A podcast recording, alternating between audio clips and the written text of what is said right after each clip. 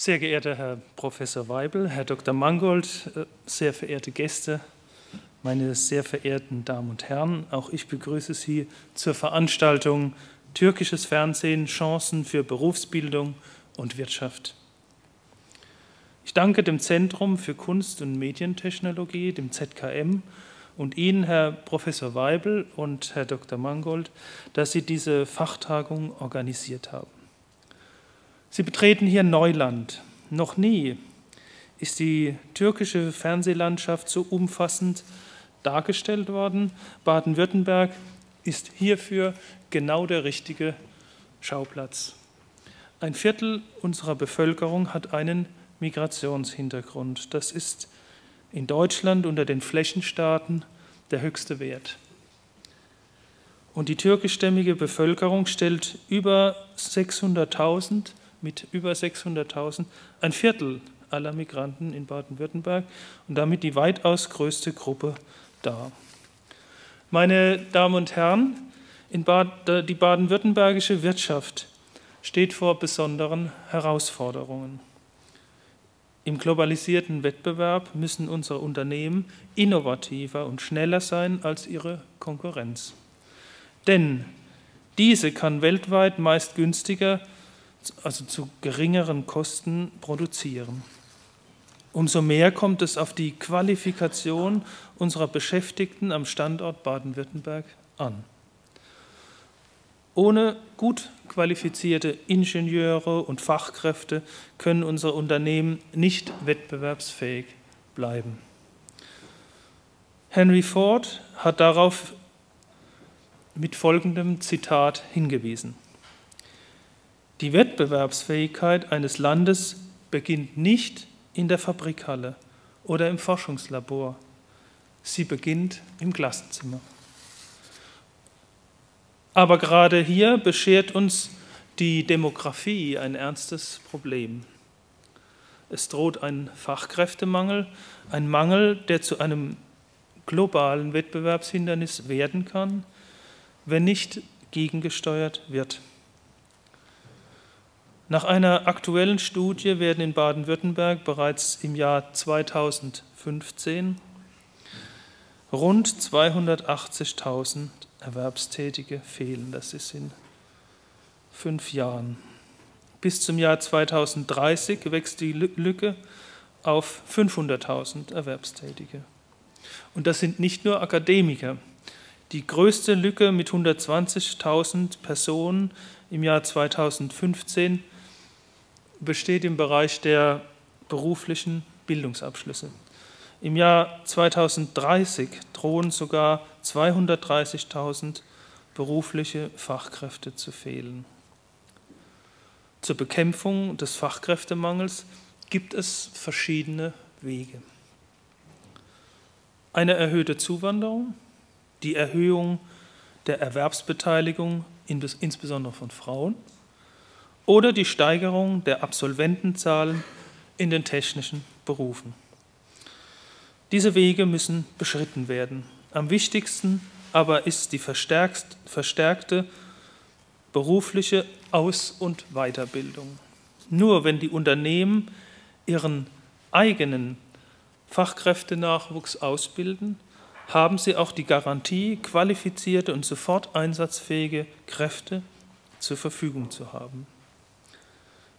Es gilt daher, das geringer werdende Potenzial an ausbildungsfähigen Jugendlichen möglichst umfassend auszuschöpfen. Anders gesagt, allen Jugendlichen muss der rasche Übergang von Schule in Ausbildung oder Studium gelingen. Wir können uns es nicht leisten, irgendjemand ohne Ausbildung zurückzulassen. Schaut man sich nun die jungen Leute, die unsere Fachkräfte-Nachwuchs bilden, äh, sollen genauer an, so stellt man fest, dass Jugendliche mit Migrationshintergrund ein entscheidendes Potenzial für die Fachkräfte von morgen darstellen.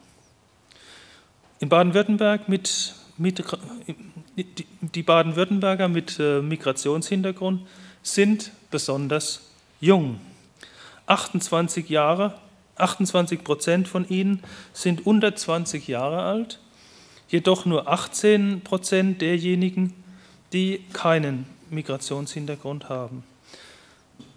Nehmen Sie das Beispiel der Landeshauptstadt Stuttgart. Über die Hälfte, nämlich genau 56 Prozent aller Stuttgarter unter 18 Jahren hat einen Migrationshintergrund.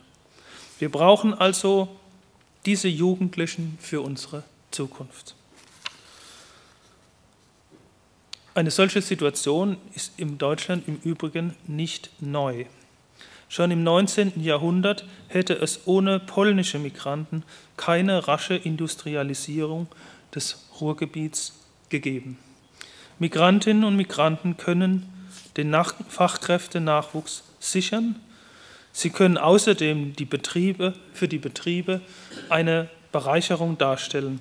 Viele baden-württembergische Unternehmen wie Daimler, SAP, Bosch, Würth haben eine Charta der Vielfalt unterschrieben. Darin verpflichten sie sich zur Förderung der kulturellen Vielfalt unter ihren Beschäftigten. Denn eine gemischt kulturelle Belegschaft stellt gerade für exportorientierte Unternehmen, da, das ist ja die Stärke von Baden-Württemberg, beim Umgang mit internationaler Kundschaft einen Vorteil dar. Beide Seiten können davon profitieren, wenn aus Wertschätzung Wertschöpfung wird.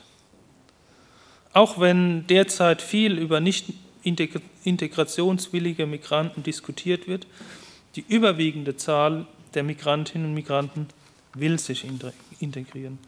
Und der entscheidende Schlüssel hierzu ist die Bildung. Integration erfolgt am besten über eine funktionierende Berufstätigkeit. Und für eine Berufstätigkeit ist der beste Eintrittsschlüssel nach wie vor die qualifizierte Ausbildung. Ein türkisches Sprichwort drückt das so aus, der Beruf ist ein goldenes Armband. Das habe ich übrigens aus einem der Filme gelernt, Herr Dr. Mangold. Nach der Bildung haben Migranten jedoch immer noch Nachholbedarf. Von den 30 bis 35-jährigen Ausländerinnen und Ausländern haben 34, äh, 43 Prozent keinen beruflichen Ausbildungsabschluss. Von den gleichaltrigen Deutschen sind das 8 Prozent. Einfacher gesagt, noch zu wenige Migrantenkinder machen eine Lehre. Im Jahr 2008 haben in Baden-Württemberg 68 Prozent der Jugendlichen eine berufliche Ausbildung begonnen, jedoch nur 48 Prozent der ausländischen Jugendlichen. Nebenbei bemerkt, im Bundesgebiet ist bei den Ausländern die Berufsbildungsquote mit 32 Prozent deutlich geringer das heißt, in Baden-Württemberg ist das Bildungsgefälle zwischen ausländischen und deutschen Jugendlichen zwar immer noch groß, aber besser als im Bundesgebiet. Das war jetzt der Werbeblock für Baden-Württemberg. Fazit, wir müssen etwas tun, um die Ausbildungsbeteiligung ausländischer Jugendlicher zu erhöhen. Ein wichtiges Hemmnis sind mangelnde Sprachkenntnisse, die wiederum häufig geringere schulische Qualifikation nach sich ziehen. Hier gibt es bereits vielfältige Ansätze im Bereich von zusätzlichem Sprachunterricht, von Förderunterricht, vom Kindergarten über die Grundschule zur Hauptschule. Ein weiterer und wichtiger Ansatzpunkt sind die Eltern. Migranteneltern kennen das deutsche Bildungssystem in der Regel nicht aus eigener Erfahrung. Auch der Wert einer Ausbildung ist ihnen nicht immer bewusst. In der Vergangenheit konnte man mit einfachen Qualifikationen häufig noch Arbeit finden. Diese Zeiten sind aber zunehmend vorbei. Außerdem setzen viele Eltern Höherqualifikation mit einem akademischen Abschluss gleich. Der Wert und die Chancen einer dualen Berufsausbildung sind immer noch zu wenig bekannt. Übrigens nicht nur bei ausländischen Eltern. Sensibilisierung, Information und Beratung der Eltern über das deutsche Berufsbildungssystem und die Karrierechancen, die es bieten, sind daher der Hebel, an dem es anzusetzen gilt. Damit komme ich zum Medienthema. Sie haben sich vermutlich schon gefragt, was hat der Fachkräftemangel mit dem türkischen Fernsehen zu tun? Nun, viele Eltern türkischer Jugendliche werden über die klassischen Instrumente wie Berufsberatung, Elternabende in der Schule nicht erreicht. Daher setzt das von uns geförderte Projekt des ZKM, das Ihnen äh, nachher vorgestellt wird, woanders an. Nämlich dort, wo man nachweislich viele türkische Familien erreichen kann. Zu Hause beim Fernsehen. Im türkischen Fernsehen wurden eigens vom ZKM produzierte Kurzfilme mit Beispielen von erfolgreichen Karrieren türkischer Mitbürgerinnen und Mitbürger ausgestrahlt. Diese Vorbilder erzählen im türkischen Fernsehen stolz und selbstbewusst über ihr Leben und ihren erfolgreichen Ausbildungsweg in baden-württembergischen Unternehmen. Unter dem Motto Der Baum biegt sich in jungen Jahren appellieren sie an die Eltern, um eine, sich um eine gute Ausbildung ihrer Kinder zu kümmern. Seit kurzem gibt es außerdem Filme mit türkischen Unternehmerinnen und Unternehmern, die in Interviews berichten, warum sie selber ausbilden. Sie sollen damit andere Unternehmer zum Ausbilden anregen. Das hat folgenden Hintergrund. Von den rund 13.000 türkischen Betrieben in Baden-Württemberg bilden nur knapp 2.000 aus. Die Ausbildungsquote von rund 15 Prozent ist damit nur halb so hoch wie, wie der, durchschnittlich, der Durchschnitt aller Betriebe. Hier ist also noch Potenzial für mehr Ausbildungsplätze, von denen gerade Migrantenjugendliche besonders profitieren können.